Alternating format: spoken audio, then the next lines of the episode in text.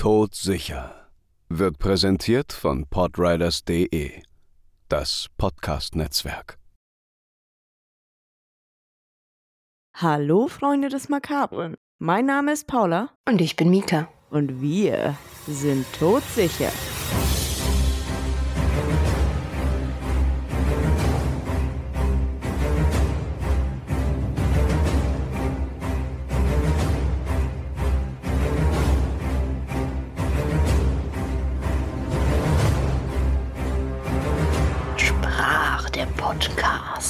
Nimmermehr.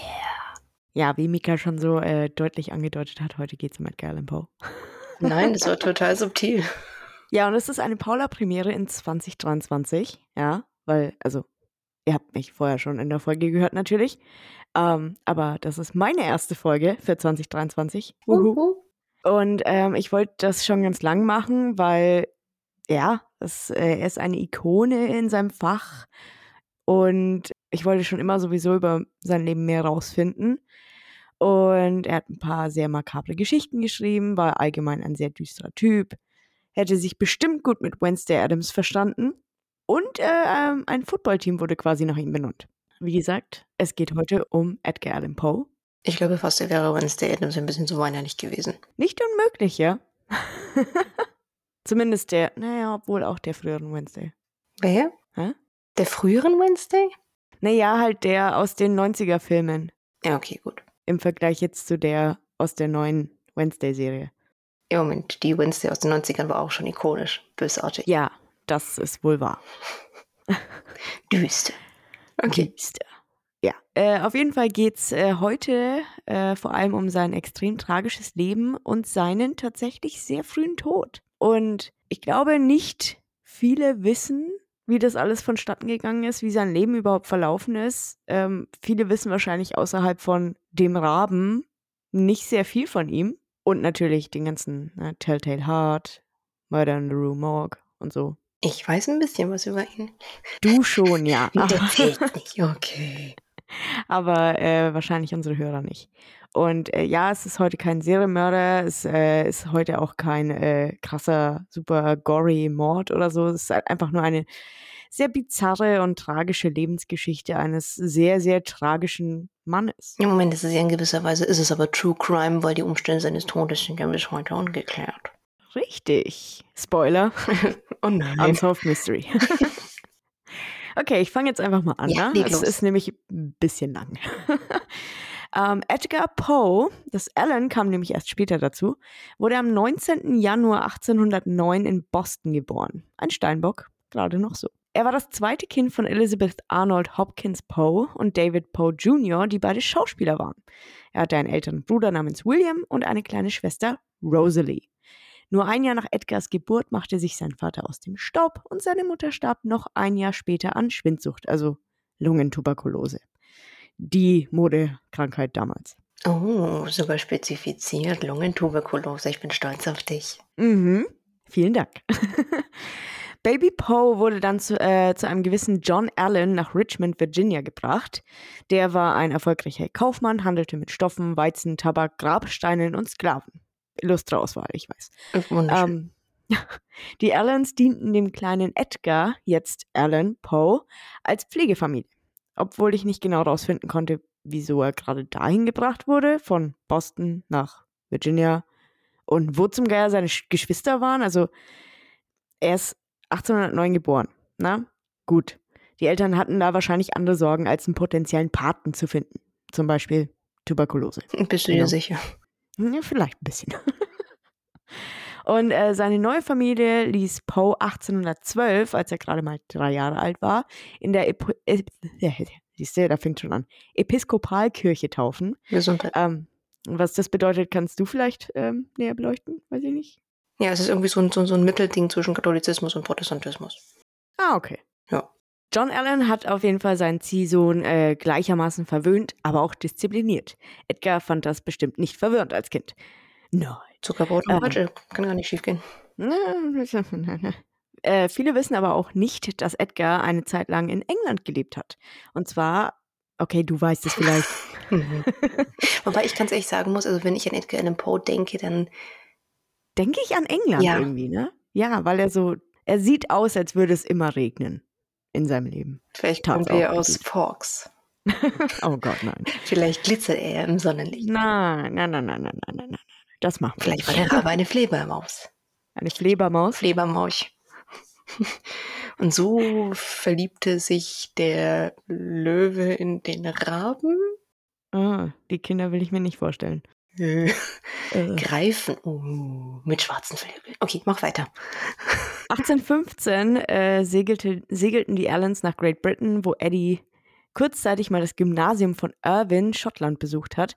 Da ist John Allen geboren worden. Ich finde es ein bisschen komisch, dass er da mal gerade mal sechs Jahre alt war. Also sechs Jahre Gymnasium. Aber vielleicht ist das damals noch was anderes gewesen. Ich weiß nicht. Es hat mich auf jeden Fall ein bisschen irritiert. So. Und äh, 1816 kam er dann zu seiner Pflegefamilie nach London zurück, die ihn anscheinend alleine dahin geschickt haben und war dann bis zum Sommer 1817 auf einem Internat in Chelsea und danach dann auf der, an der Manor House School des Pfarrers John Bransby in Stoke Newington, einem Vorort von London. Das war jetzt alles sehr, sehr englisch. Anyway, 1820, da war Edgar dann elf Jahre alt und er hat nicht seinen Hogwarts-Brief bekommen, ähm, denn die Allens äh, sind wieder zurück nach Richmond mit ihm gezogen, nach Amerika. der kleine Edgar wäre bestimmt nach Ravenclaw gekommen.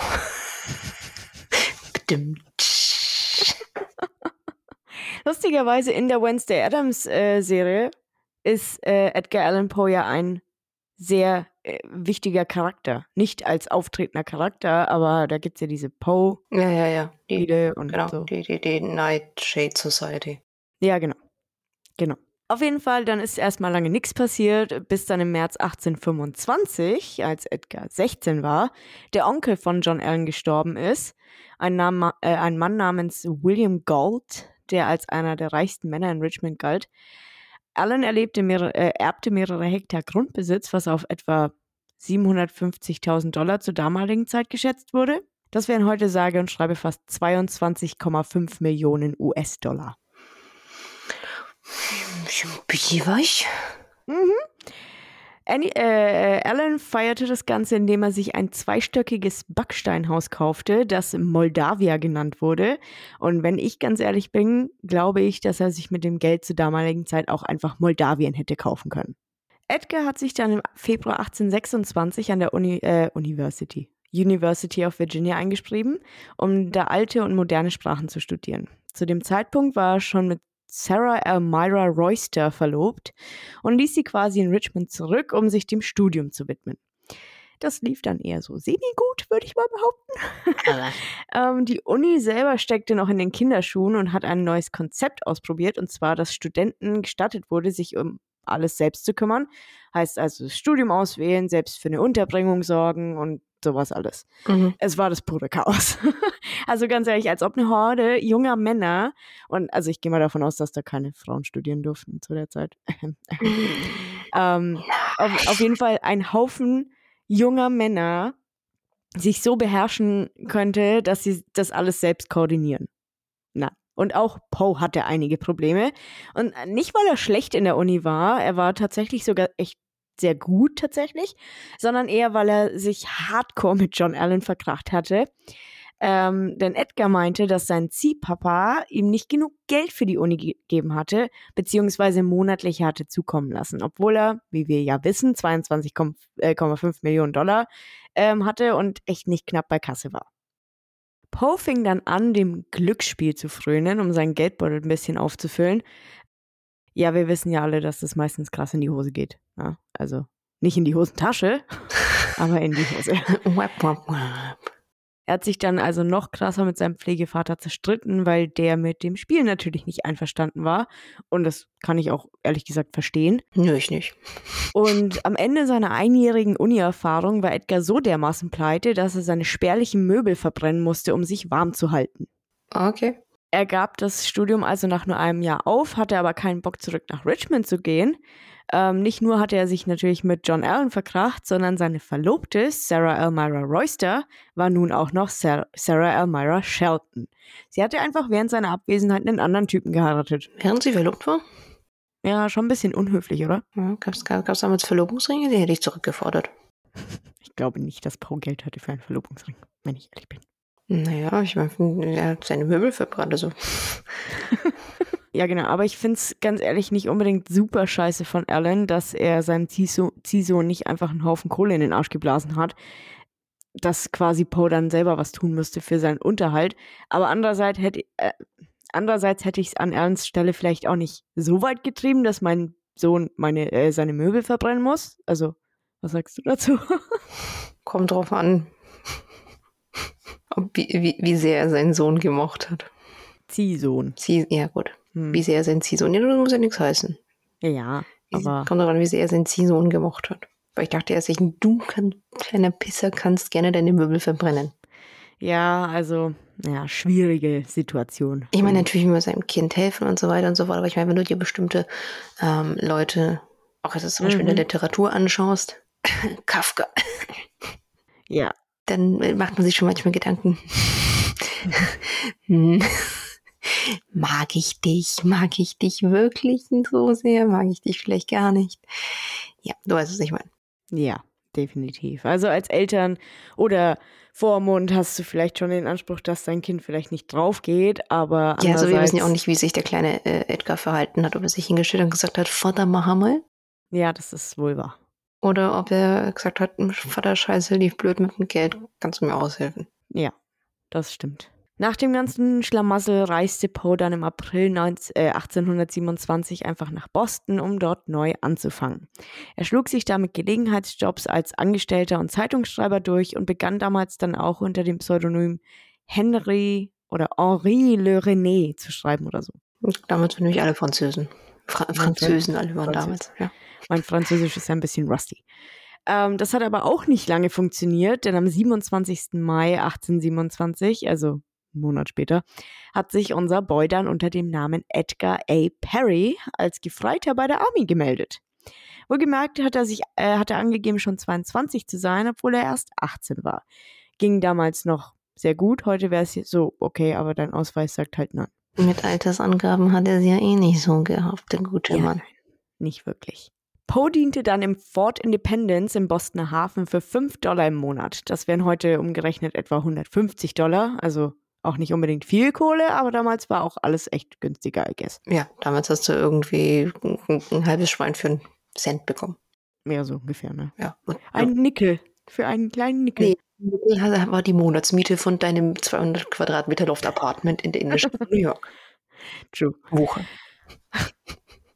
Ähm, Im gleichen Jahr hat Poe auch sein erstes Buch veröffentlicht. Richtig krass mit 18 Jahren. Ich bin 31, will seit Jahren ein Buch schreiben und krieg meinen Hintern nicht hoch, aber ja. ähm, ich habe auch nicht vor, so früh drauf zu gehen. Also, ja. Ähm, die 40-seitige Gedichtsammlung erschien unter dem Titel Tamerlane and Other Poems und hatte den Zusatz By a Bostonian. Leider war das nicht um. Entschuldige, dass ich unterbreche. Ein Gedichtband ist kein Buch. Ich meine, ich, ich, ich kann dir auch innerhalb von einer Woche, kann ich ja auch 40 Gedichte hinklatschen. Ja, aber sind die dann so gut wie Tamerlane? I don't think so. Ich trinke einfach eine Flasche Absinth, dann fange ich an zu weinen. Und deine Tränen formen dann Worte auf dem Papier. Ja, weil das dann ungefähr auf selber hinauskommt, wie es Poe geschrieben hat. Ich mag Poe. Ja, ich, ich sage ja nicht, dass er schlecht gedichtet hat, aber er hat halt schon sehr gerne lamentiert. Ja, natürlich. Ich meine, sein Leben war auch echt ziemlich kacke, sind wir mal ganz ehrlich. Papa finanziert mir kein Feuerholz. Okay. Ähm, leider war das nicht unbedingt als Durchbruch zu bezeichnen, denn es wurden nur 50 Exemplare gedruckt und wirklich haben wollte die auch keiner. Kauft ein Buch. Nö. Bezahle euch auch dafür. Ach, das rauche ich. Äh, Poe war eigentlich echt gut bei der Army dabei und hat sich auch äh, hochgearbeitet, hatte aber irgendwann einfach keinen Bock mehr. ähm, er hat dann seinem Ziehvater Alan geschrieben und nach ewiger Funkstille, während der äh, während der Alan seinem Jungen nicht mal von der Krankheit seiner Pflegemutter erzählt hat, Oh. hat sich Alan bereit erklärt, Edgar rauszukaufen aus der Army, was damals anscheinend so ein Ding war. Keine Ahnung. Alan war wahrscheinlich äh, durch den Tod seiner Frau und Poes Ziehmutter Frances Allen etwas zerstört. Sie war am 28. Februar 1829 gestorben und Poe konnte es nicht mal zu ihrer Beerdigung schaffen. Oh. Edgar schrieb sich daraufhin in West Point ein, wurde aber acht Monate später von der Schule verwiesen, nachdem er eine Woche lang bei allen Übungen und Klassen gefehlt hatte. Ähm, da er nirgendwo hin konnte, versuchte Poe, die Verwandten seines Vaters in Baltimore aufzusuchen, wo er prompt von, seinem, äh, von einem seiner Cousins ausgeraubt wurde. Das nenne ich doch Familienzusammenhang. Äh, sagen, also der liebe Familie, du. ähm, bevor er an die United States Military Academy nach West Point, New York ging, zog er für einige Zeit nach Baltimore, um äh, bei seiner verwitweten Tante Maria Schreiber. Maria, Nein, falsche Maria. Maria Clem, ihrer Tochter Virginia Eliza Clem, Poes Cousine ersten Grades, und seinem Bruder Henry und seiner kranken Großmutter Elizabeth Cairns Poe zu wohnen. Im gleichen Jahr bekam Poe durch den einflussreichen Kritiker John Neal seine erste gute Rezension für seine Gedichtsammlung. Ja. Dum, dum, dum. Poe selbst sagte dazu, dass, äh, dass das, Zitat, die allerersten Worte der Ermutigung waren, die ich je gehört zu haben glaube. Zitat Ende. Was echt traurig ist, wenn man bedenkt, dass er zu dem Zeitpunkt wie alt war? Knapp, ne, wie alt war er? Keine Ahnung. 25, 24? Nee, 21, 22 oder so. Anfang 20. Also schon irgendwie schade. Aber wenn man bedenkt, dass seine Eltern, also dass sein Vater abgehauen ist, seine Mutter ist früh verstorben. Er, ist, er war bei einer Pflegefamilie, von der man nicht genau weiß, ob sie wirklich ihn gemocht haben überhaupt. Da ist es dann schon schwierig, glaube ich.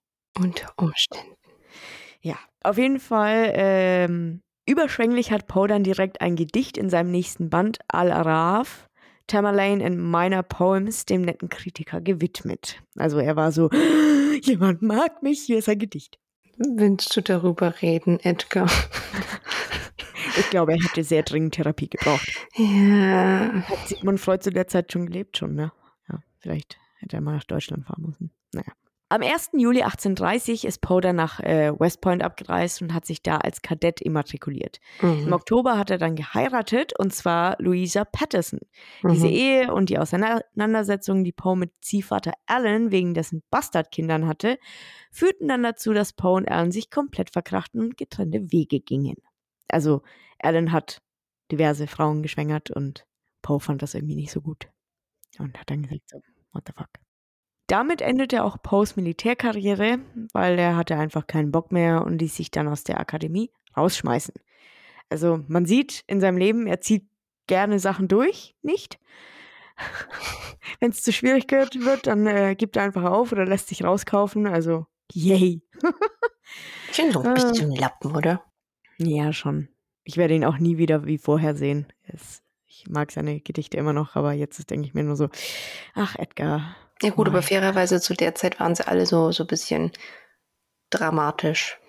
Lappig. Ja, schon, aber dramatisch und inkonsequent sind zwei verschiedene Sachen. Ja gut, du hast damals aber genau zwei äh, Versionen von Mann gehabt. Äh, okay, drei Versionen. Einmal hast du den Militärmann gehabt, dann hast du den akademischen Overachiever gehabt, der bereits mit 21 seinen Professurtitel gehabt hat in Altaramäisch, dass er fließend sprechen konnte.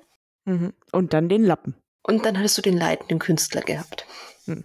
Also ging Poe 1831 nach New York und gab einen neuen Gedichtband äh, heraus, der schlicht Poems hieß. Er bekam Hilfe von seinen Kameraden in West Point, die jeweils 75 Cent beisteuerten. Alles in allem kamen so 170 Dollar zusammen. Das wären heute so 5500 Dollar. Das Buch wurde von einem Mann namens Alan Bliss gedruckt und war als zweite Ausgabe mit einer Widmungsseite für das US-Kadettenkorps gekennzeichnet. Poems enthielt einige von Poes alten Geschichten wie Tamerlane und Al-Araf, aber auch sechs neue, darunter frühe Versionen von To Helen, Israfel und The City in the Sea. Oh. Nach all, ähm, nach all dem kehrte Poe im März nach Baltimore zurück und lebte bei seiner Tante Maria Clem, seinem Bruder Henry und seiner Cousine. Leider fühlten sich sein Bruder Hen äh, leider fühlte sich sein Bruder Henry nicht besonders wohl. Zu viel Alkohol, I guess. Und verstarb am 1. August 1831. Ah, schön. Wenn nicht ja. die Schwindsucht, dann der Schnaps. Ja, eben. Ähm, wusstest du, dass Edgar Allan Poe es schwer hatte, seine Schriftstellerkarriere in Gang zu bringen? Hm? Nein. Was? Das wusste ich überhaupt nicht. Nach dem Tod seines Bruders war Poe aber fest entschlossen, sich als Schriftsteller durchzuschlagen, aber er wählte eine relativ schwierige Zeit dafür. Er war nämlich einer der ersten Amerikaner, die versuchten, allein vom Schreiben zu leben, und es gab noch kein international, inter, internationales Urheberrecht. Die amerikanischen Verlage waren eher daran interessiert, britische Werke kostenlos zu kopieren, als für neue Werke von Amerikanern zu bezahlen. Und zu einem Überfluss traf die Finanzkrise von 1837 das Verlagswesen ziemlich hart. Obwohl die Zahl der amerikanischen Zeitschriften stark zunahm, überlebten viele von ihnen nicht mehr als ein paar Ausgaben. Und hinzu kam, dass die Verleger ihre Autoren oft nicht oder erst viel später als versprochen bezahlten. Der arme Poe musste öfter um Geld und Unterstützung betteln, als ihm wahrscheinlich lieb war. Oh. Zunächst versuchte sich Poe in der Poe Easy. Get it? Get it? Okay, ich ähm, log mich ja, jetzt aus. Okay. Gute Nacht. Sorry.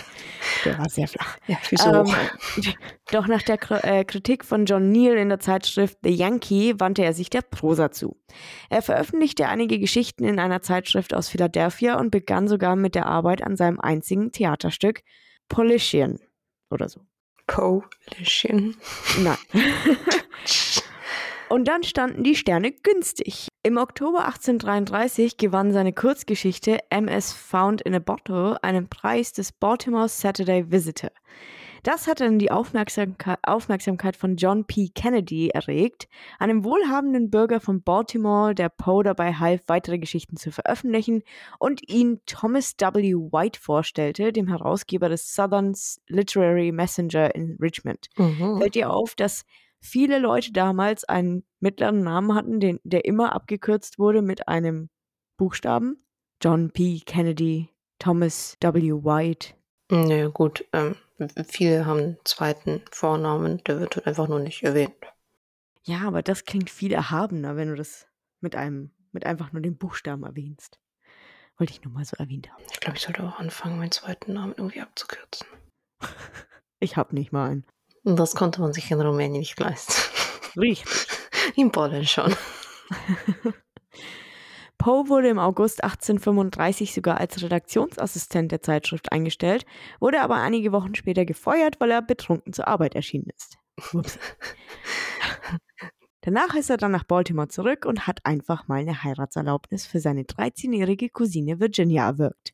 Klar. Ich wiederhole, 13-jährige Cousine. Nein, das, das das ersten Grades. Ähm, ja. das, das hat er nur gemacht, um ähm, ihr eine Vormundschaft zu geben. Mhm, mhm. Nein, nein, es gab nie eine romantische Beziehung zwischen den beiden. Er hat nur als Vormund für sie gedient, damit sie nicht irgendwie in staatliche Obhut kommt. Es ist sehr einfach von unserem Standpunkt aus in der Geschichte, das zu verurteilen. Und deshalb verurteile ich das mit voller Inbrunst. Ja? Du kannst es nicht machen. Du kannst es einfach nicht machen. Sie ist halb so alt wie er. Sie ist 13 Jahre alt. Und wenn das noch nicht genug wäre, ja, ist sie seine verdammte Cousine ersten Grades. Talking about incest. Nein, das ist so falsch. Alles daran ist so falsch. Äh, Ach, stell dich nicht so an. Es sieht so aus, als hätte Poe dann eine weitere Chance beim Southern Literary Messenger bekommen. Nachdem er versprochen hatte, sich anständig zu benehmen, wurde er von Thomas W. White wieder eingestellt und ging mit seiner zukünftigen Braut Virginia und ihrer Mutter zurück nach Richmond. Von da an war er bis äh, Januar 1837 für den Messenger tätig und nach seinen eigenen Angaben stieg die, äh, stieg die Auflage von 700 auf stolze 3500. Mhm. In dieser Zeit veröffentlichte er eine Reihe von Geschichten, äh, Gedichten, Buchbesprechungen, Kritiken und Geschichten in der Zeitung und am 16. Mai 1836 heirateten Poe und Virginia in einer presbyterianischen Hochzeitszeremonie, wie es nur um 1800 möglich war. Maseltopf. Ja. Die Zeremonie wurde von Amasa Converse in ihrer Pension in Richmond durchgeführt, mit einem Zeugen, der fälschlicherweise behauptete, Virginia sei 21 Jahre alt. Natürlich. Nur um das nochmal zu rekapitulieren. Er hat sie 1836 geheiratet. Ja. Ein Zeuge hat behauptet, sie sei 21. Aber sie war eigentlich 13. Ja. 13. Und drei Viertel. Nicht neun drei Viertel. Das wäre Harry Potter. Gott sei Dank war sie auch nicht nur ein Dreiviertel. Das wäre nämlich dann schwierig gewesen zu sagen, dass sie 21 ist. Die hat noch Milchzähne. Ja. Mit 13 ist das auch immer noch schwierig. Sie ist 13. What the fuck? Ist nicht okay. Ist es eigentlich jemals bestätigt worden, dass er sie tatsächlich geknattert hat? Hm, Das weiß ich nicht. Also sie hat ja keine Kinder gekriegt. Ja, die ist ja auch Und irgendwie wurde auch. kurz nach der Ja. Hochzeit gestorben. Und es ist auch nicht, also man weiß das nicht, aber ich meine, er hat sie geheiratet. Und das war, das ist furchtbar genug. Das ist, Ja. nicht, das ist einfach nicht in Ordnung. Nein. Das ist nicht okay. Nein. Nichts davon ist okay. Und auch wenn sie, wenn sie, wenn sie nicht 13 wäre, wäre sie immer noch seine scheiß Cousine. Ersten Grades. Ja. Okay, lass uns aber jetzt mal über, über das nächste Kapitel in Poes schriftstellerischer Karriere sprechen, okay? Und mal sein Liebesleben. Nicht vorhandenes Du weißt schon, ausbeuten. seine schriftstellerische Karriere. Zum Beispiel dieses wunderschöne Gedicht von Annabel Lee, das total nicht über seine Cousine geht. Frau, Schwester, Moment. Hm. Im Jahr 1838 wurde sein Roman The Narrative of Arthur Gordon Pym of Nantucket veröffentlicht und erhielt eine anständige Menge an Aufmerksamkeit und Kritiken. Ist doch schön. Im Sommer 1839 wurde er stellvertretender Herausgeber von Burton's Gentleman's Magazine, wo er eine Vielzahl von Artikeln, Geschichten und Rezensionen veröffentlichte und seinen Ruf als harter Kritiker festigte. Ebenfalls 1839 wurde eine Sammlung seiner Geschichten, Tales of the Grotesque and Arabesque, in zwei Bänden veröffentlicht, die jedoch nicht viel Geld einbrachte und gemischte Kritiken erhielt. Also, es ist ein kleines Auf und Ab mit ihm. Und dann im Juni 1840 hatte Poe große Pläne. In einem Prospekt kündigte er an, dass er seine eigene Zeitschrift gründen wollte, die ursprünglich The Pen heißen sollte und ihren Sitz in Philadelphia haben würde. Er, äh, er kaufte sogar eine Anzeige in der Saturday Evening Post vom 6. Juni 1840 mit dem Titel Prospectus of the Penn Magazine, a monthly literary journal to be edited and published in the city of Philadelphia by Edgar A. Poe. Leider wurde die Zeitschrift nie verwirklicht und Poe starb, bevor sie erscheinen konnte. Okay. Also, das ist immer so, oh ja, cooler Plan, klingt gut, klingt gut, klingt, oh. Und Edgar ist tot. Ähm, äh, damals war Edgar in der Welt des Schreibens der Hammer. Er verließ Burtons nach einem Jahr des Erfolgs und bekam einen Job bei dem beliebten Monatsmagazin Grahams. Und das Team von Grahams hatte eine Menge zu feiern. Ihr Erfolg war unübertroffen und sie fühlten sich alle verdammt gut dabei. Aber das war noch nicht alles. Unser Boy Edgar hatte es auf das Weiße Haus abgesehen. Er gehörte der Whig Party an und hoffte auf einen Job in der Regierung von Präsident John Tyler. Mhm. Also hohe Ambitionen, ja. Ich wollte gerade sagen, der Typ hat Ehrgeiz. Und er hatte sogar die Unterstützung des Sohnes des Präsidenten, Robert. Doch es gab ein kleines Problem, so wie immer bei Edgar. Edgar verpasste ein wichtiges Treffen mit seinem Freund Frederick, Frederick Thomas, um die Ernennung zu besprechen. Er hat wohl behauptet, krank zu sein, aber manche denken, er hatte einfach einen Mörderschädel von der durchzechten Nacht. Ähm, leider waren zu dem Zeitpunkt, als er sich wieder aufraffen konnte, alle Stellen bereits besetzt. Tja, schockiert bin ich. Ja, also wie gesagt, das ist immer so ein kleiner, so ein, so ein, so ein Aufbau bis zum Höhepunkt, aber das Ende ist dann so. Schade. Ja, ja, Spannungsaufbau und Spannungskurse geht nach oben, geht nach oben, geht nach oben und dann schützt er ab. Ja. Kleine, kleine Explosion. kleine Explosion am Rande. Ähm, Poe hatte eine harte Zeit in den frühen 1840er Jahren. Seine Frau Virginia war gesundheitlich angeschlagen, sang und spielte Klavier, als ihr plötzlich ein Blutgefäß im Hals riss. Oh, scheiße. Es waren wohl die ersten Anzeichen von Tuberkulose. Äh, Tuberkulose. Tuberkulose, genau. wir, sie, wir ziehen froh. Ich wollte gerade sagen, Tuberkulose, Blankenese. Es waren wohl die ersten Zeichen äh, von Tuberkulose. Wie gesagt, die Modekrankheit zu der Zeit. Und sagen wir einfach, dass der Umgang mit ihrer Krankheit Poe sehr belastete und er begann stark oder noch stärker zu trinken. Ähm, er gab seinen Job bei Grahams auf und war auf der Suche nach einem neuen Job, versuchte sogar eine Stelle bei der Regierung eben zu bekommen. Hm. Schließlich landete er in New York, wo er beim Evening Mirror arbeitete und dann Redakteur und später Eigentümer des Broadway Journal wurde. Aber die Dinge wurden ein wenig hitzig, als er Henry Wadsworth Longfellow, that's, that's a name, ähm, des Plagiats beschuldigte und sagen wir einfach, Longfellow hat nie darauf reagiert. Also der war so, who the fuck is this? Wer bist du? Ähm, trotz seines turbulenten Lebens hatte Poe noch die Zeit, sein berühmtestes Werk im Januar 1845 im Evening Mirror zu veröffentlichen, The Raven. Ganz viel Liebe dafür. The Raven machte Poe zu einem Hit. Dafür hat er dann 9 Dollar bekommen. Klingt jetzt vielleicht nicht viel, wären heute aber um die 350 Dollar. Und wenn man mal bedenkt, dass es ein Gedicht in der Zeitung ist, würde ich schon sagen, dass das ganz gut ist. Mhm. Ja? Also, wenn du heute zum Beispiel halt einen ganzen, also für einen ganzen Artikel kriegst du jetzt auch nicht super viel Kohle, wenn du halt einen Gastartikel schreibst, sag ich mal, ne? Und es konnte ja auch keiner wissen, dass der Mann mal den Weg ebnet für die Welt des Horrors. Also, you know. Mhm. Ich will dich gar nicht zu sehr unterbrechen. Ich bin gerade nur in Gedanken so ein bisschen am Abschweifen, weil ich mir denke, wow, Edgar war schon irgendwie am Scheitern. Fail? Ja, am Scheitern, was bei allem, was er getan hat. Was mich dazu führt, dass ich ungefähr jetzt hat seit fünf, sechs Jahren äh, versuche, einen äh, Schreibtischkaktus am Leben zu erhalten. Mhm. Der heißt Edgar. Wir sind inzwischen bei Edgar 3, Oh, weil Edgar 1 und 2 nämlich gestorben sind. Ich meine, Edgar, ganz im Sinne ihres Namens. ich wollte gerade sagen, Edgar der Erste ist einfach, ich weiß nicht, der war einfach irgendwann lag, umgefallen. Oh. Edgar der Zweite hat irgendwie sich so, weißt du, wie so ein Ballon aus in die Luft rausgelassen hat. oh nein. Jetzt sind wir momentan bei Edgar dem Dritten. Also vielleicht, wenn das jetzt damit nicht klappt, dann kriegen wir den anderen Namen. Aber ich muss gerade so lachen, weil du erzählst, wie er einfach bei allem scheitert. Und dann denke ich gerade an meine sterbenden Kakteen. Oh Mann. Oh nein. Aber ich meine, alle guten Dinge sind drei. Ja. vielleicht. In dem Moment muss ich an, an äh, Shoutout äh, an Kader. Äh, ihr Kater heißt Edgar, aber dem, dem geht's gut. Der ist, der ist in Ordnung. Das ist gut. Ja. Hi, Kadi. Ähm, okay, machen wir weiter mit Pauls Fail-Leben. Ja. Ähm, nachdem Broadway Journal 18, äh, nachdem das Broadway Journal 1846 gescheitert war, packte Poe seine Sachen und zog in ein hübsches kleines Häuschen in Fordham, New York.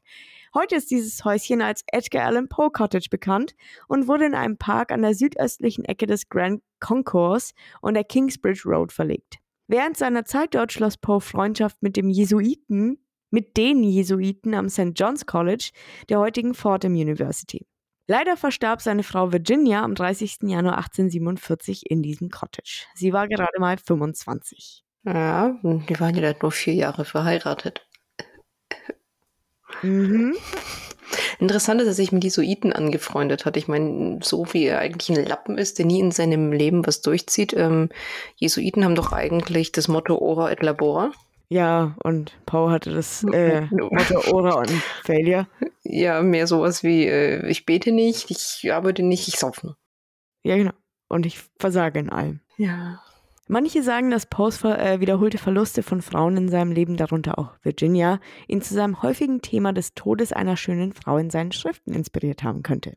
Ich glaube, er hat einfach nur über traurige Sachen schreiben wollen, weil nichts anderes in seinem Leben passiert ist, außer traurige Sachen. All great art was made from suffering, and so are we. Ich meine, sorry, aber niemand will lesen, oh, mir geht's heute total gut, es ist alles super fröhlich, Rainbows, wee. Es ist tatsächlich, glaube ich, leichter über Schmerz und Depressionen zu schreiben. Ist es auch, natürlich. Weil du hast einfach, ich glaube, wenn du, wenn niemand auf der Welt ist wirklich super happy die ganze Zeit, immer und überall, aber wenn du halt viel Schmerz und Trauma und alles und schlimme Sachen erlebst, dann bist du ja auch viel mehr in Gedanken, weil du das alles immer und immer wieder durchspielst. Ja. Und für viele ist es halt auch ein Ventil, das aufzuschreiben. Viele Schriftsteller, viele Poeten und so, viele Künstler. Glaubst du, Poe hätte Kinderbücher schreiben können? Oh Gott. Ich meine, ich hätte es gelesen. Ich hätte es vielleicht nicht meinen Kindern vorgelesen irgendwann. Saß das Häslein in der Grube und kam Stark. nie wieder raus. The End. Okay, Mama. Geh jetzt ins Bett. oh Gott. Puh, ähm, Deutsche Märchen. Geschrieben von Edgar Allan Poe. ja. der, nächste, der, der nächste Satz ist super lustig. Also nicht lustig, aber auch irgendwie ein bisschen. Okay, pass auf. Nach Virginias Tod wurde es für Poe etwas schwierig. Weil bis jetzt lief nämlich alles super. Klar. Ähm, er versuchte das Herz der Dichterin Sarah Helen Whitman in Providence, Rhode Island zu gewinnen, aber die Verlobung scheiterte. Und die so, oh hell no. Hell no. Es heißt, dass Poles, äh, Pole, Pole Dance. Gesundheit. Ähm, es heißt, dass Poes Alkoholkonsum und sein unberechenbares Verhalten dabei eine große Rolle spielten und es gab, äh, es gibt auch deutliche Hinweise darauf, dass Whitmans Mutter viel dazu beitrug, die Beziehung zu sabotieren. Ich bin schockiert. Mhm. Schließlich kehrte Poe nach Richmond zurück und nahm, seine, äh, nahm eine Beziehung zu seiner Jugendliebe Sarah Elmira Roster, jetzt Shelton, wieder auf. Der ihr Mann, keine Ahnung, was mit dem passiert ist. Mm, Der dachte sich, ach, der ist so ein Lappen, der wird meine Frau eh nicht färben können. Und jetzt sind wir schon im letzten Lebensabschnitt unseres Edgar Allan Poe angekommen. Ähm, am 27. September 1849 brach er in Richmond, Virginia auf, um sich auf den Weg zurück nach New York City zu machen. Aber die Dinge nahmen eine krasse Wendung und wir haben keine Ahnung, was ihm passiert ist. Erst eine Woche später, am 3. Oktober, wurde er in Erst eine Woche später, am 3. Oktober, wurde er in Ryan's Tavern in Baltimore aufgefunden, völlig im Delirium. Und offenbar war er in einem so schlechten Zustand, dass ein Drucker namens John W. Walker einen Notruf an Joseph E. Snodgrass, einen Freund von Poe, senden musste. Snodgrass. Okay. Ja, bester Name. Rotzgras. Und der lautet wie folgt. Zitat. Sehr geehrter Herr, da ist ein Gentleman, der unter dem Namen Edgar A. Poe bekannt ist und in großer Not zu sein scheint. Es, er sagt, er sei mit Ihnen bekannt und ich versichere Ihnen, dass er sofortige Hilfe benötigt. Mit eiligen Grüßen, Joss W. Walker. Zitat Ende. Hm. Snodgrass behauptete später, in der Nachricht stand, dass Poe, Zitat, in einem tierischen Rauschzustand, in einem tierischen Rauschzustand gewesen sei. Sag das dreimal ganz schön hintereinander. Tierischer Rauschzustand, nee. ähm, Snodgrass Bericht aus erster Hand beschreibt Poes Aussehen als abstoßend, mit ungepflegtem Haar, einem hageren, ungewaschenen Gesicht und glanzlosen, leeren Augen. Seine Kleidung, Wo so Snodgrass, sonst. Seine Kleidung, die ein schmutziges Hemd, aber keine Weste und unpolierte Schule, Schuhe umfasste, war abgenutzt und passte nicht gut. John Joseph Moran, der Poes behandelter Arzt war, gibt äh, seinen eigenen detaillierten Bericht über Poes Aussehen an diesem Tag. Zitat. Ein fleckiger, verblichener alter Bomberziehmantel, hosenähnlicher Art, ein paar abgenutzte Schuhe, die an den Fersen abgelaufen waren und ein alter Strohhut. Zitat Ende. Stell dir mal Edgar Allan Poe mit einem Strohhut vor. Just saying. Edgar Allan Poe war nach seinem Auffinden nie lange genug bei klarem Verstand, um zu erklären, wie er in diesen Zustand gekommen war. Es wird auch angenommen, dass die Klamotten nicht ihm gehörten, vor allem weil es ziemlich untypisch für ihn war, so verranzt rumzulaufen, auch wenn er meistens ziemlich besoffen war. Sah er immer schnieke aus. Poe wurde dann ins Washington College Hospital gebracht und in einem Raum untergebracht, der wie eine Gefängniszelle aussah, mit vergitterten Fenstern und allem drum und dran. Ich meine, er ist ein berühmter Schauspieler, äh, Schauspieler, Schriftsteller und so. Also heute. Ja. Ähm, und sie behandeln ihn wie einen Kriminellen, ja, aber vielleicht dachten sie auch, er könnte vielleicht eine Gefahr für andere sein oder für sich selbst oder so. Naja, anyway. Poe soll in der Nacht vor seinem Tod wiederholt, also Spoiler, er stirbt, bald, ähm, wiederholt den Namen Reynolds gerufen haben, obwohl niemand diese oder diesen Reynolds gefunden hat. Eine Möglichkeit ist, dass er sich an eine Begegnung mit Jeremiah N. Reynolds erinnerte, einem Zeit äh, Zeitungsherausgeber und Entdecker, der den Roman The Narrative of Arthur, Arthur Gordon Pym of Nantucket inspiriert haben könnte. Eine andere Möglichkeit ist Henry R. Reynolds, einer der Dichter, äh, Richter, ähm, die die Fourth Ward. Polls in Ryans Tavern beaufsichtigten und Poe am Wahltag getroffen haben könnte. Mhm. Poe könnte stattdessen nach Herring gerufen haben, da der Autor einen Schwiegeronkel in Baltimore namens Henry Herring hatte. Beides klingt auch extrem gleich. Reynolds, Herring, absolut das Klar, gleiche Wort. das ist, ja. Ich, ich Also- höre da keinen Unterschied, du. Nee, ich auch nicht. Ja, es ist wie das blaue Kleid und das goldene Kleid, ist beides. Wunderbar, wunderbar. Schön weitermachen. Gibt, gibt dir nichts zu sehen, bitte gehen Sie weiter. Also beschloss unser Kumpel Moran, Reynolds in einigen Folgeerklärungen aus dem Bild zu halten und erwähnte stattdessen einen Besuch von einer gewissen Mrs. Herring. Und er hat sogar versucht, Poe bei einem seiner kurzen Erwachen ein Lächeln ins Gesicht zu zaubern. Als Moran seinem Pat Patienten mitteilte, dass er bald die Gesellschaft von Freunden genießen würde, soll Poe nur geantwortet haben, Zitat, das Beste, was sein Freund tun könnte, wäre ihm mit einer Pistole das Gehirn wegzublasen. Zitat Ende. Wie lebensbejahend. Ich meine, es ist Edgar Allan Poe. Hast du was anderes erwartet? Ich finde es ja schon grauslich, jetzt so gesagt hast, ein Lächeln auf seinem Gesicht. Mhm. Ich meine, so kennen wir unseren lieben Edgar. Schön Hm. makaber. Er war der erste Makabro. Stimmt's. Hm. Okay, ich mach weiter. Unser. Kumpel Poe machte gerade eine schwere Zeit durch, wie immer in seinem Leben, sind wir ehrlich, und fing an, über seine Frau in Richmond zu sprechen. Entweder war er ein wenig verwirrt und dachte, seine verstorbene Frau Virginia sei noch am Leben, oder er meinte Sarah, der vor kurzem einen Heiratsantrag gemacht hat. War der nicht verheiratet? Egal. Yeah, you know. Ähm, er wusste auch nicht genau, was mit dem Koffer mit äh, er wusste auch nicht genau, was mit dem Koffer mit seinen Habseligkeiten passiert war. Aber wie sich herausstellte, war der noch in Swan Tavern in Richmond.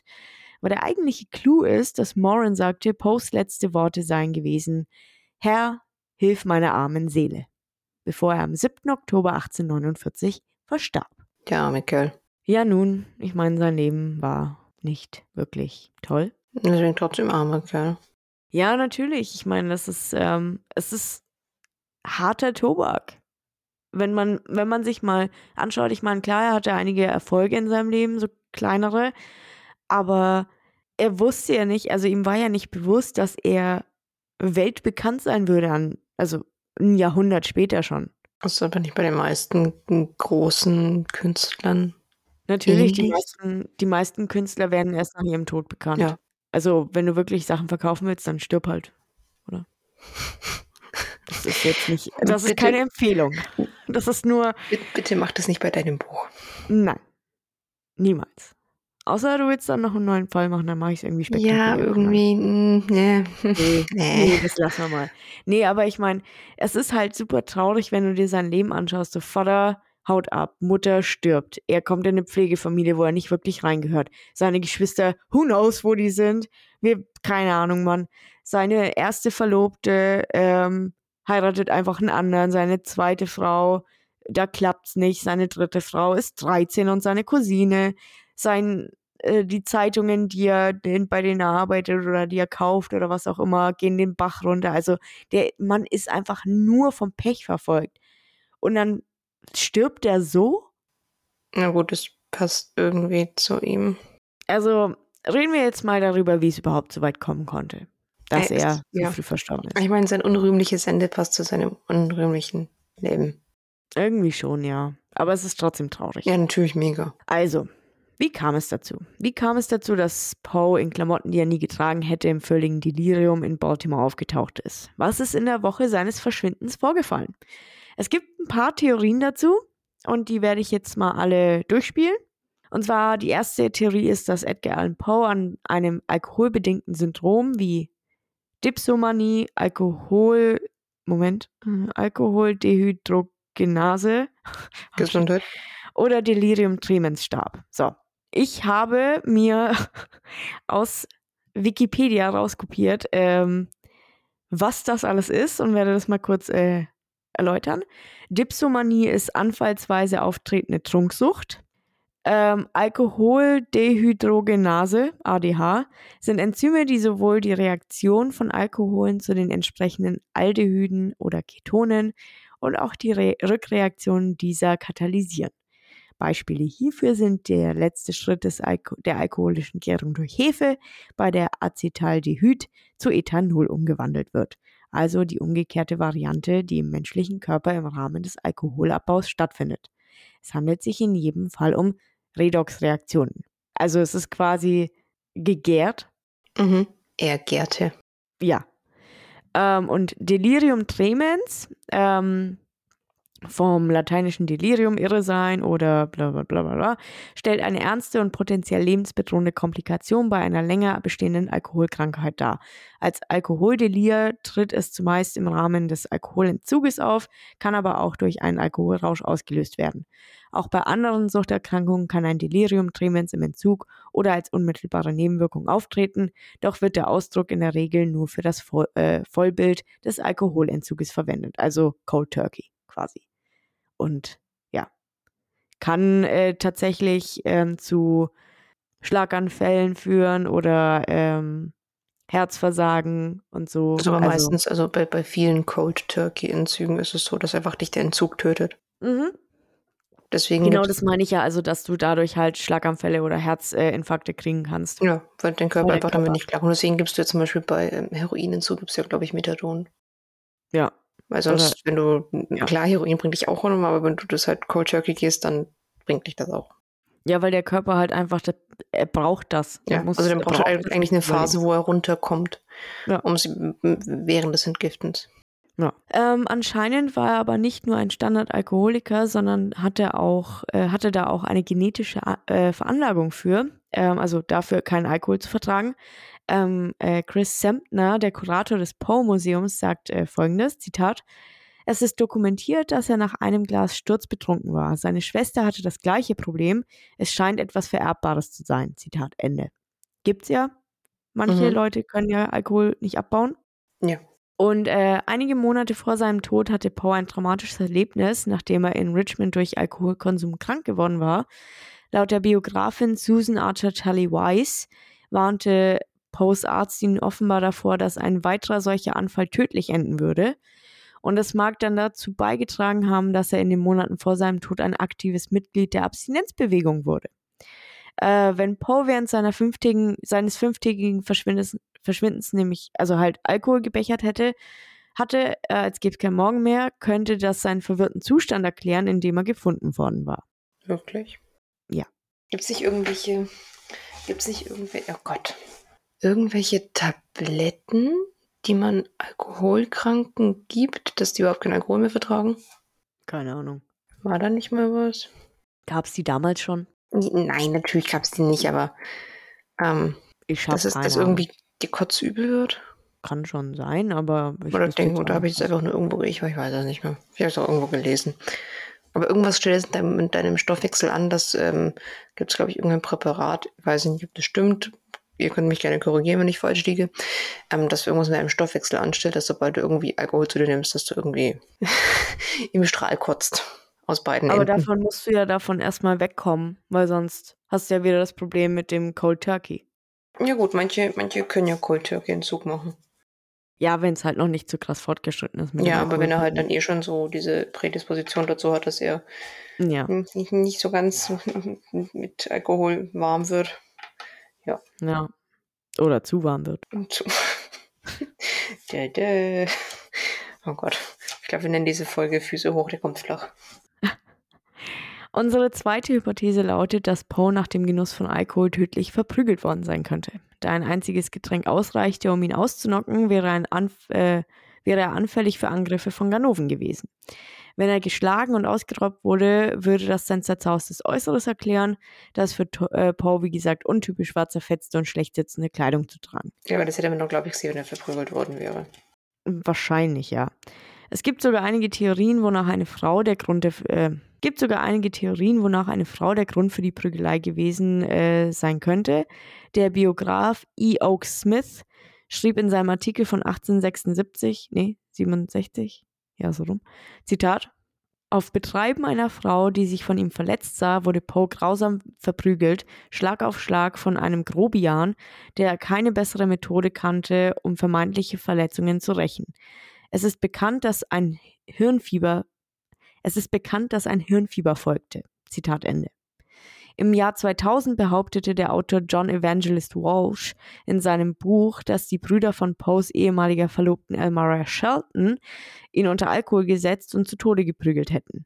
Laut Walsh hatte die, hatten die Brüder Poe davor gewarnt, ihre Schwester zu heiraten und ihn in Philadelphia überfallen. Er vermutet, dass Poe sich mit schäbiger Kleidung verkleidete und untertauchte, aber von den Brüdern gefunden und verprügelt wurde, als er versuchte, nach Richmond zurückzukehren. Anscheinend sollen sie ihn mit Alkohol betäubt haben, wohl wissend, dass dies zu seinem Tod führen würde. Klingt für mich jetzt nicht unbedingt Ich plausibel. wollte gerade sagen, also der sah jetzt halt irgendwie nicht so allerweltsmäßig aus, dass ähm, er sich so Clark Kent-mäßig, ich setze eine Brille auf. Ich, keiner weiß, dass ich Superman bin. Nee, aber also ich, wie gesagt, ich gehe alle ähm, Theorien durch, aber Ich meine, vor allem, du hast ihn wahrscheinlich Mhm. irgendwie im Dunkeln erkannt, ja, äh, bei Nebel fünf Kilometer entfernt. Ich meine, bei dem Kopf. Ich wollte kurz sagen, wegen dem riesigen Kanisterschädel. Ähm, jetzt kommt eine ähm, sehr weit verbreitete Theorie. Und zwar, äh, dass Edgar Allan Poe das Opfer von Cooping war, Oh, einer okay. gewalttätigen Form des Wahlbetrugs, die zu dieser Zeit in Baltimore sehr verbreitet war. Das finde ich sehr, sehr interessant. Cooping war eine Form des Wahlbetrugs in den Vereinigten Staaten, bei der Bürger von der Straße entführt und gezwungen wurden, oft mehrmals für einen Wahlkandidaten zu stimmen. Nach Angaben mehrerer Bi Biografen von Poe hielten sogenannte Cooping Gangs oder Election Gangs, die für einen politischen Kandidaten arbeiten, willkürlich Opfer in einem Raum, dem Coop, fest und versorgten sie mit Alkohol oder schlugen sie ins Gesicht, um sie zum Einlenken zu bewegen. Oft wurde die Kleidung gewechselt, und, um die Wahlbeamten zu täuschen und mehrfach abzustimmen, oder es wurden ihnen Verkleidungen wie Perücken, falsche Bärte oder Schnurrbärte verpasst. Ich weiß, es ist nicht witzig, aber ich stell's mir schon irgendwie witzig vor. Also, die glauben Edgar von der Straße auf, diesen dürren Typen mit Riesenkopf und Augenringen bis zu den Knien und füllen ihn ab. Und dann packen sie in irgendeine wahllose Verkleidung so, hier Poe, klebt dir diesen Schnurrbart an. Und Edgar so, ähm, ich hab schon einen Schnurrbart. Und die so, der reicht uns nicht, wir brauchen mehr Mustache. Was? Ich wollte gerade sagen, der hat schon Schnurrbart. Ich finde es sehr interessant, aber diese, diese Cooping-Theorie, haben einzelne Stimmen wirklich so viel rausgerissen? Naja, damals haben da noch nicht so viele Leute gewohnt, würde ich sagen. Ja gut, aber ich meine, wie, wie oft kannst du jemanden verkleiden? Kommt halt drauf an, wie viele Leute sie halt hatten. Also wie viele Leute sie von der Straße geschnappt haben und zum Wählen Ja, was ist denn haben. das? Das ist, das ist, das ist ein Junggesellenabschied, Wahlgang. Laufen sie mit so einem Sack durch die Stadt. Mit, da ist eine Perücke, da ist ein falscher Schnauzer, da ist ein Hut, da ist eine Brille. Naja, ich denke, das ist halt einfach, also ich glaube nicht, dass sie es einfach so gemacht haben. Die wurden halt von dem Politiker oder von dessen Managern, was auch immer, von dessen Team halt einfach dazu angeleitet. Ja, das, das, Das das habe ich schon verstanden. Aber wie war denn das? Die haben sie ihn zu, zu dem Wahllokal gebracht, haben den reingeschickt, dann kam er raus und haben sie ihn verprügelt, haben den Hut aufgesetzt und haben ihn wieder reingeschickt. Ich weiß nicht, ob es vielleicht auch an mehreren Wahllokalen war, ob sie halt irgendwie die Runde gemacht haben und dann, wo sie beim ersten wieder waren, dass halt ein bisschen Zeit vergangen ist oder so, dann haben sie ihn verkleidet nochmal reingeschickt oder sowas. Ich meine, damals konntest du auch sagen, ja, ja, dieses Mädchen ist 21 Jahre alt. Mhm, mhm, ja, auf jeden Fall. Ja, und die Leute so, ich I bin don't fucking 21. care. Und ich glaube den Leuten, ich glaube damals war es halt einfach so, der ist da reingekommen, sturzbesoffen mit einem schiefen Schnurrbart und der Typ am Wahllokal so, ah, ja, mach halt, I don't fucking care. Die Aber hatten damals andere Probleme als. Schnurrbart? Nein. Die Gültigkeit dieser Theorie wird dadurch gestärkt, dass sie sowohl Poes ungewöhnliche Kleidung als auch seine Entdeckung vor einem Wahllokal erklären kann. In dieser Zeit war es üblich, den Wählern nach der Stimmabgabe zur Feier des Tages einen Schnaps anzubieten. Wenn Poe mit seiner genetisch bedingten erhöhten Anfälligkeit für Alkohol wiederholt gewählt und getrunken hat, könne das erklären, warum er völlig Hacke aufgefunden wurde. Der Biograf J.H. Ingram war aufgrund von Briefen, die er in den späten 1870er Jahren erhielt, von dieser Erklärung überzeugt. Ein Mitglied der Fakultät von Johns Hop ein, ein Mitglied der Fakultät von Johns Hopkins, William Hand Brown, schrieb Ingram folgendes. Zitat. Die allgemeine Meinung hier ist, dass Poe von einer dieser Banden ergriffen, eingesperrt, mit Alkohol betäubt, herausgezerrt und zum Wählen veranlasst wurde und dann zum Sterben auf die Straße gesetzt wurde. Zitat Ende. Ich meine, denen war das wahrscheinlich egal, die wussten wahrscheinlich auch nicht, wer das ist. Also damals war es ja nicht so, oh, das ist Edgar Allan Poe. Die waren so, hey, der Dude sieht einsam und traurig aus. Den vermisst bestimmt keiner. Und ja. Und Edgar so, ich bin Schriftsteller. Ja, ja, was immer du sein willst. Mhm, genau. Und ich meine, ja, vielleicht war er ja schon irgendwie angetrunken oder so und sie haben gedacht, so, ah, nee, komm, halbe Arbeit getan. Keine Ahnung, aber so wie man sich vorstellt, wie er zu diesem Zeitpunkt rumgesteuert ist, könnte ich mir schon erklären, warum sie ihn als Opfer ausgewählt haben könnten, wenn das wirklich passiert ist so. Das wissen wir ja nicht. Das sind ja alles nur Hypothesen. Hm. Ja, ich weiß jetzt nicht. Ich meine, klar, es macht schon Sinn, aber es ist, das wäre irgendwie so ein, ein sehr unrühmliches Ende für ihn. Weißt wie Ich meine, keines dieser Enden ist wirklich rühmlich. Ja, ich weiß, aber das ist schon so ein bisschen so, wow, wow. Ja. Okay. Ähm, die vorletzte Theorie besagt, dass Poe an einem Hirntumor verstarb, was sein ungewöhnliches Verhalten vor seinem Tod erklären könnte.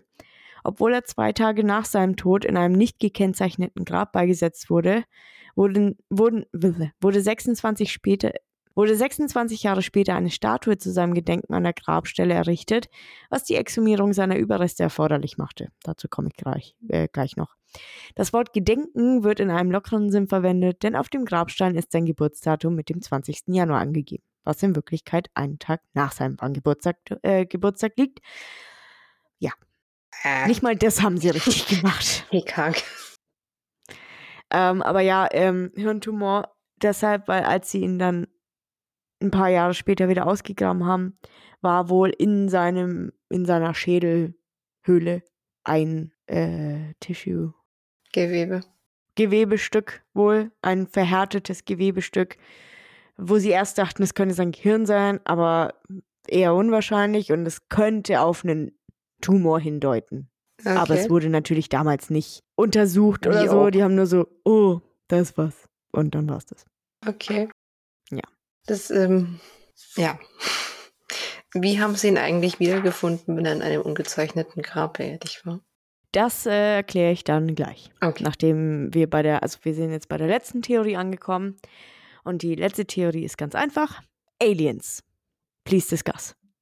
Ja. Ähm, Sie haben seinen gigantischen Kanisterkopf für einen äh, äh, altertümlichen Landeplatz gehalten. Diese fünfte Theorie existiert natürlich nicht.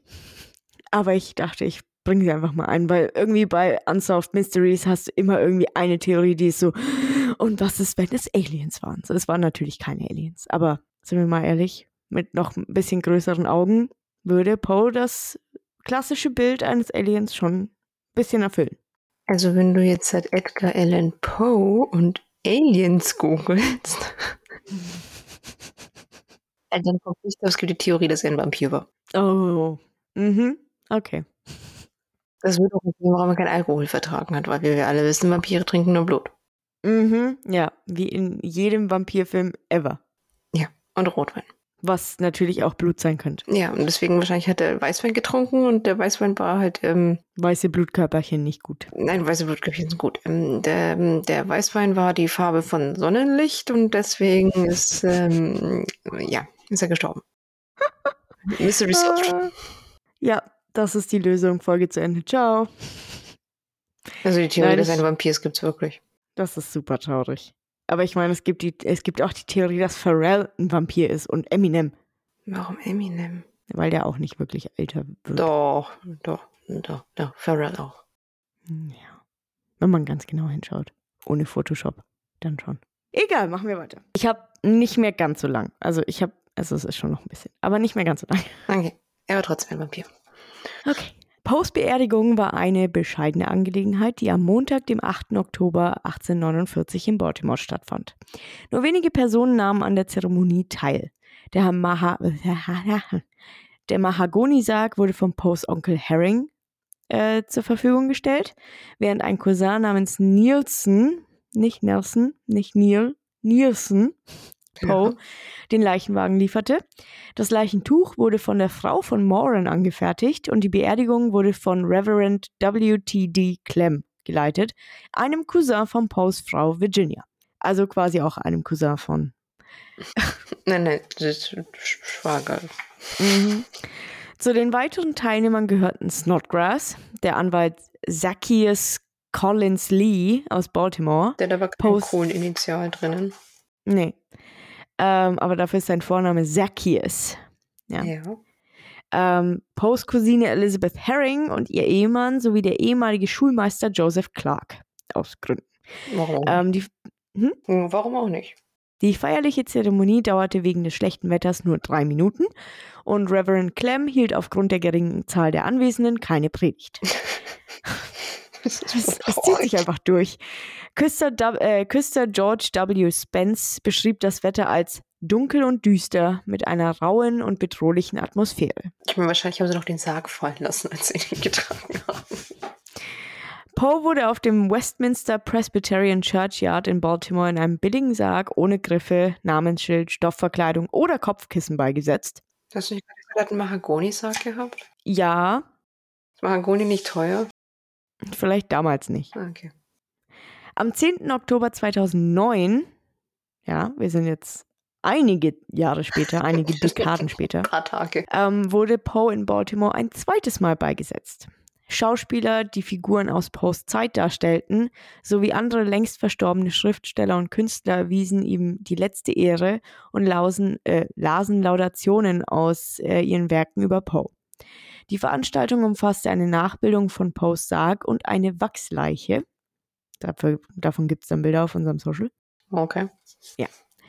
Das erste Mal wurde Poe in einem Grab ohne Grabstein begraben, in der Nähe seines Großvaters David Poe Sr. auf dem Friedhof.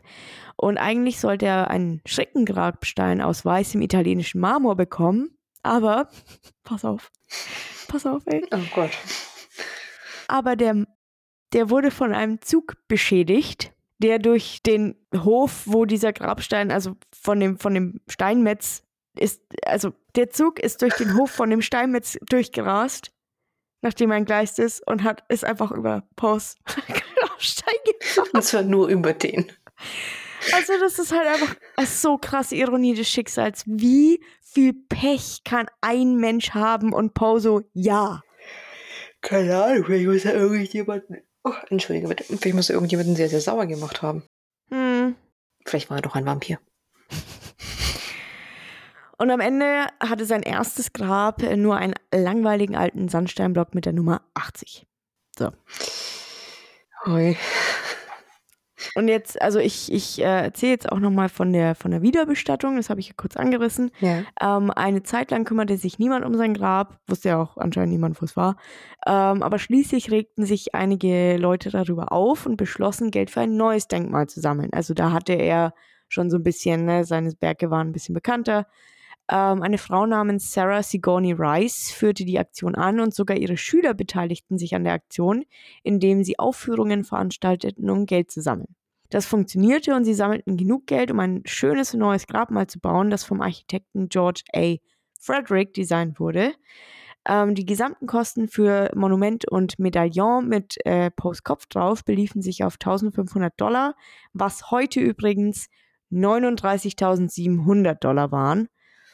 Und äh, Poes Leichnam wurde auf den vorderen Teil des Friedhofs überführt und am 1. Oktober 1875 angemessen beigesetzt. Also, ähm, das, er wurde, wann wurde er das erste Mal begraben? Ein, äh, 8, 8. Oktober 1849. Richtig? Mhm. Ich glaube ja. Also, er wurde das erste Mal beigesetzt am 8. Oktober 1849 und dann das zweite Mal, also er wurde ver, ver, verlegt quasi am 1. Oktober 1875 und dann 2009 war eben diese große Feier, quasi die, ähm, Wo der ihn drüber gefahren ist. nein. Okay. Einen Monat später, also einen Monat nach seiner zweiten Beisetzung im ähm, Oktober 1875, gab es eine große Feier und einige berühmte Dichter waren eingeladen, ähm, aber nur Walt Whitman kam. Wieder so, oh. Aber, aber dafür, Alfred Lord Tennyson hat ein Gedicht für die Beisetzung geschrieben und das wurde bei der Feier dann rezitiert. Also nicht von ihm, weil er war nicht da. aber, na, ähm, Mhm. ich äh, zitiere das jetzt einmal auf Englisch und dann werde ich es auf Deutsch nochmal sagen. Und zwar, Fate that once denied him, and envy that once decried him, and malice that belied him, now cenotaph his fame. Auf Deutsch, das Schicksal, das ihn einst verleugnete, und Neid, der ihn einst verachtete, und die Bosheit, die ihn verleugnete, blöde Übersetzung, jetzt ist sein Ruhm auf dem Ehrenmal. Also, er hatte dann halt quasi so ein großes, ja, also Mhm. keinen Grabstein mehr, sondern so ein großes Denkmal bekommen.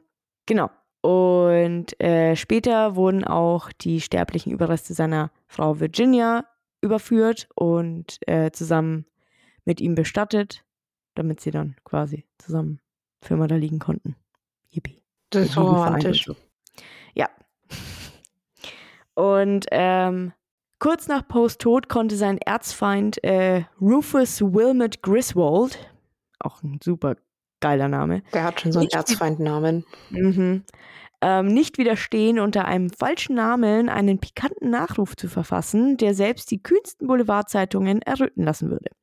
Er war so voller Lügen und, die, und Halbwahrheiten, dass er Poe wie einen Verrückten erscheinen ließ, der, Zitat, durch die Straßen im Wahn oder in Melancholie, mit Lippen, die sich in undeutlichen Flüchen bewegten oder mit Augen, die in leidenschaftlichen Gebeten aufgerichtet waren, niemals für sich selbst, denn er fühlte oder gab vorzufühlen, dass er bereits verdammt war. Zitat. Wer hat den, den Nachruf schreiben lassen? Ja. Keine Ahnung, Mann. Ähm, der Artikel wurde am selben Tag veröffentlicht, an dem Paul beerdigt wurde und verbreitete sich wie ein Lauffeuer über das ganze Land, sehr zu Freuden der Klatschliebhaber überall. Er begann mit folgenden Worten. Oh Mann. Zitat: Edgar Allan Poe ist tot. Er starb vorgestern in Baltimore. Diese Nachricht wird viele erschrecken, aber nur wenige werden darüber traurig sein. Zitat Nett. Ja, ich habe das Gefühl, dieser Mann mochte Poe nicht wirklich sehr. Fällt nicht auf. Nein. Wie sich herausstellte, war der heimtückische Autor hinter dem Nachruf kein anderer als Griswold, der seit langem einen Groll gegen Poe hegte.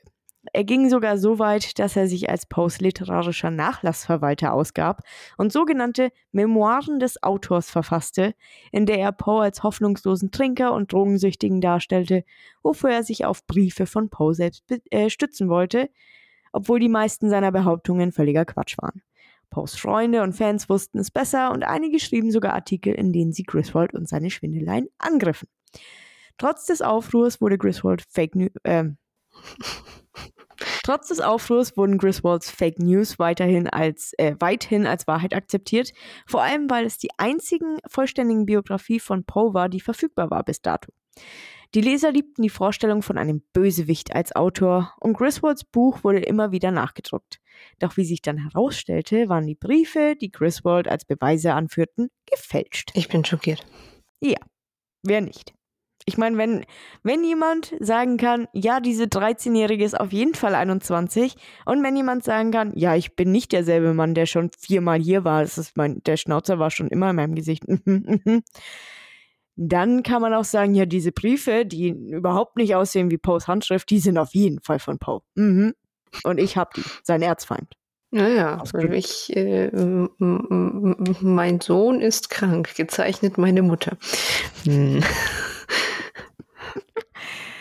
Und äh, damit wären wir auch schon am Ende. Ich lasse das jetzt nochmal kurz ausklingen, ja? Ja. Wir wissen heute alle, hoffentlich, wer Edgar Allan Poe gewesen ist. Kein einsamer, trauriger Alkoholiker. Oder zumindest nicht nur. Poe hat das Genre des Horrors mitgestaltet, aufgebaut und nachträglich geprägt. Wir lesen heute noch unglaublich gerne seine Geschichten wie The Fall of the House of Usher, The Murders in the Rue Morgue oder The Black Cat, und auch seine Gedichte sind jedem zumindest vom Hörensamen bekannt. Ja. The Raven, Tamerlane, Annabel Lee. Die Ed Edgar Allan Poe Awards, auch Edgars genannt, werden jedes Jahr von den Mystery Writers of America verliehen und mit den Awards werden die besten Krimis, Sachbücher, Fernseh-, Film- und Theaterstücke ausgezeichnet, die im Vorjahr veröffentlicht oder produziert wurden. Der Edgar Allan Poe Grand Master Award wurde, 18, äh, wurde 1955 ins Leben gerufen und der Preis, Zitat, würdigt wichtige Beiträge zum Genre sowie ein Werk, das sowohl bedeutend als auch gleichbleibend hoher Qualität ist. Zitat Ende. Also wie ihr seht, hat Edgar Allan Poe auch heute noch Bedeutung und inspiriert immer wieder neue Autoren und alte Hasen zu neuen Untiefen des Horrors. Und ich für meinen Teil denke, dass es Edgar ein kleines Schmunzeln abgewinnen würde, dass die Umstände seines Todes noch bis heute ein Mysterium bleiben. Okay, was viele gerne vergessen bezüglich Edgar Allan Poe, ähm, er hat nicht nur literarisch sehr, sehr viel geprägt, nein, er hat auch noch nachträglich die Heiratsphilosophie in den Südstaaten geprägt. Dankeschön, Dankeschön, Dankeschön. My father is my uncle, ich gehe jetzt gleich ins Bett. ah, schön. Nein, coole Folge. Aber ja, ich, ich, muss sagen, ich, ja, du hast recht. Ich finde es schon ziemlich witzig, dass er eigentlich der, der erste King of Mystery so mysteriös gestorben ist. Mhm. Ich meine, wenn man es nicht besser wüsste, könnte man meinen, sein Leben war einfach Absicht. So ja. einfach der, der größte, das größte Branding, was du jemals machen konntest. So, meine Geschichten sind erfüllt von Trauer und noch Wut tragischer und, und als meine Geschichten ist mein Dasein. Ja, genau. So, Poe war eine einzige Kunstfigur. So im Sinn, in dem Sinne. Vielleicht war er ja eine Kunstfigur. Ja, weiß man ja nicht. Hm. Ich glaube aber nicht. Ich glaube, er hatte einfach, ich glaube, er hatte einfach nur ein wirklich sehr, sehr tragisches und trauriges Leben und sehr, sehr viel Pech. Ja. Und vielleicht auch natürlich halt auch gute Momente, gute Kritiken. Ähm, ich meine, wie gesagt, er hat ja unglaublich langanhaltende und wichtige Geschichten und Gedichte und, und so geschrieben, die uns ja bis heute erhalten bleiben und erhalten bleiben, weil sie eben bedeutend sind und weil sie auch qualitativ hochwertig sind. Ja. Weil ich meine, den Schund von damals, den wirst du heute nicht mehr lesen können oder lesen wollen. und ich meine, er, er, hat ja, wie gesagt, das Genre extrem geprägt mit seinen Geschichten. Ne? Ich ja, meine, H.P. Lovecraft war von ihm inspiriert, Stephen King ist von ihm inspiriert. Die meisten oder viele zumindest ähm, Horrorautoren, Thriller-Autoren, Suspense- und Mystery-Autoren haben irgendwie eine Inspiration aus Poes Geschichten gezogen. Ja, wobei Lovecraft nochmal eine Schippe draufgelegt hat. Ja, ich meine, der ist der, wow. Ich liebe Lovecraft. Ich bin eher der Poe-Fan. Nein, Lovecraft. Ja, ich, es, es, es, ich, ich liebe diesen, diesen, diesen alles verzehrenden, wahnsinnig machenden Horror. Ich mag eher so den, wie der, der Poe-Horror, der tragische, traurige, eigentlich völlig, ähm, wie ist das Wort? Mir fällt das Wort nicht ein. Unausweichlich. Ja, sowas. Na, ich, ich muss sagen, ich, ich mag äh, Lovecraft mehr. Das fällt mir nicht. Glaub ich ich glaube, ich, glaub, ich hole mir da also gleich mal wieder mein ähm, eines meiner Lovecraft-Werke und lese es mal wieder. Mika macht dann irgendwann im Laufe des Jahres noch eine Lovecraft-Folge. Aber nicht über seine Katze. Ich weiß nicht, was du damit meinst und ich habe Angst. So, und damit wäre ich fertig mit meiner Folge. Und ähm, tatsächlich war sie jetzt doch nicht ganz so lang, wie ich gedacht hatte. Aber sie war cool. Vielen Dank. Und tragisch. Ähm, ja, aber auch witzig. Irgendwo. Die Tragik war so tragisch, dass sie schon wieder lustig war. Irgendwie, ja. Sagt man nicht auch, dass ähm, Tragedy plus Time ist Comedy? Also Tragödie plus Zeit ist Komödie? Bestimmt. Ich habe keine Ahnung. Es ist viel Zeit vergangen. ähm, ja, das ist immer aber tragisch. auf jeden Fall. Ich bin immer noch Fan von Edgar. Äh, ich bin immer noch Fan von Edgar Allan Poes Werken sein Leben war echt traurig und wenn ich mir das anschaue, muss ich sagen, finde ich mein Leben eigentlich ganz gut. so ein kleiner Ego-Boost oder nicht, aber ähm, ja, also man kann schon echt jeden Tag mit dem falschen Fuß aufstehen, ne, Edgar? Halt jeden Tag. Aber jeden. Oh Gott, oh Gott. So, yeah, ich kaufe eine Zeitung. Sie geht pleite. Yeah, ich heirate eine, äh, will eine Frau heiraten. Sie heiratet einen anderen. So, ja, da lief irgendwie nichts so richtig. Also, gut. falls Paula vorhatte, ihren Cousin zu heiraten, dann lassen wir es euch wissen. Nein, hat sie nicht. Paul hat nämlich keinen Cousin. Ich habe tatsächlich keinen. Habe ich einen blutsverwandten Cousin? Nein. Nee, habe ich nicht. Ich weiß. Also keinen ersten Grades. Ich weiß. Deswegen sage ich ja, du kannst deinen Cousin hm. nicht heiraten.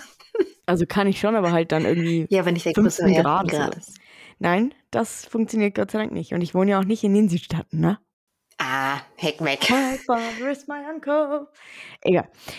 So, das war's jetzt mit der Folge. Wunderbar. Ich gehe jetzt ins Bett. Das magst Und dann, äh, ja.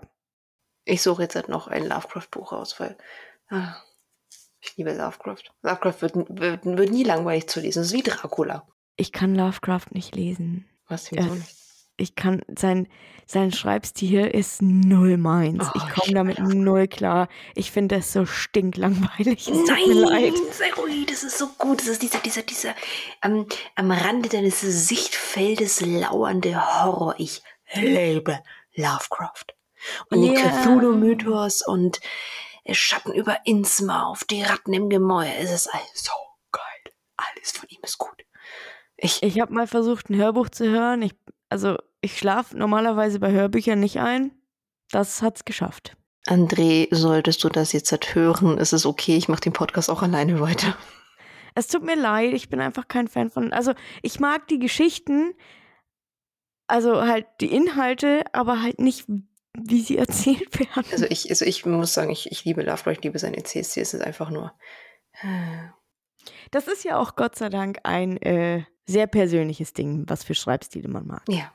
Ich habe auch ungefähr 5000 verschiedene Cthulhu-Ausführungen daheim. Ich weiß, ich habe ungefähr 5000 verschiedene Ausführungen von Dracula. Ich auch.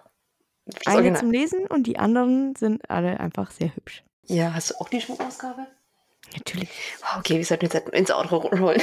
Falls ihr mal äh, ein Video, Bild, was auch immer von unseren literarischen Schmuckstücken haben sehen möchtet, was auch immer, dann, dann sagt uns bitte Bescheid. Und jetzt rollen wir ins Outro, damit Paul ins Bett rollen kann. Richtig. Ich nicht. Ich muss noch Fläschchen sterilisieren. So, also, wenn ihr unter einem Stein wohnt und nicht wisst, wie Edgar Allan Poe aussieht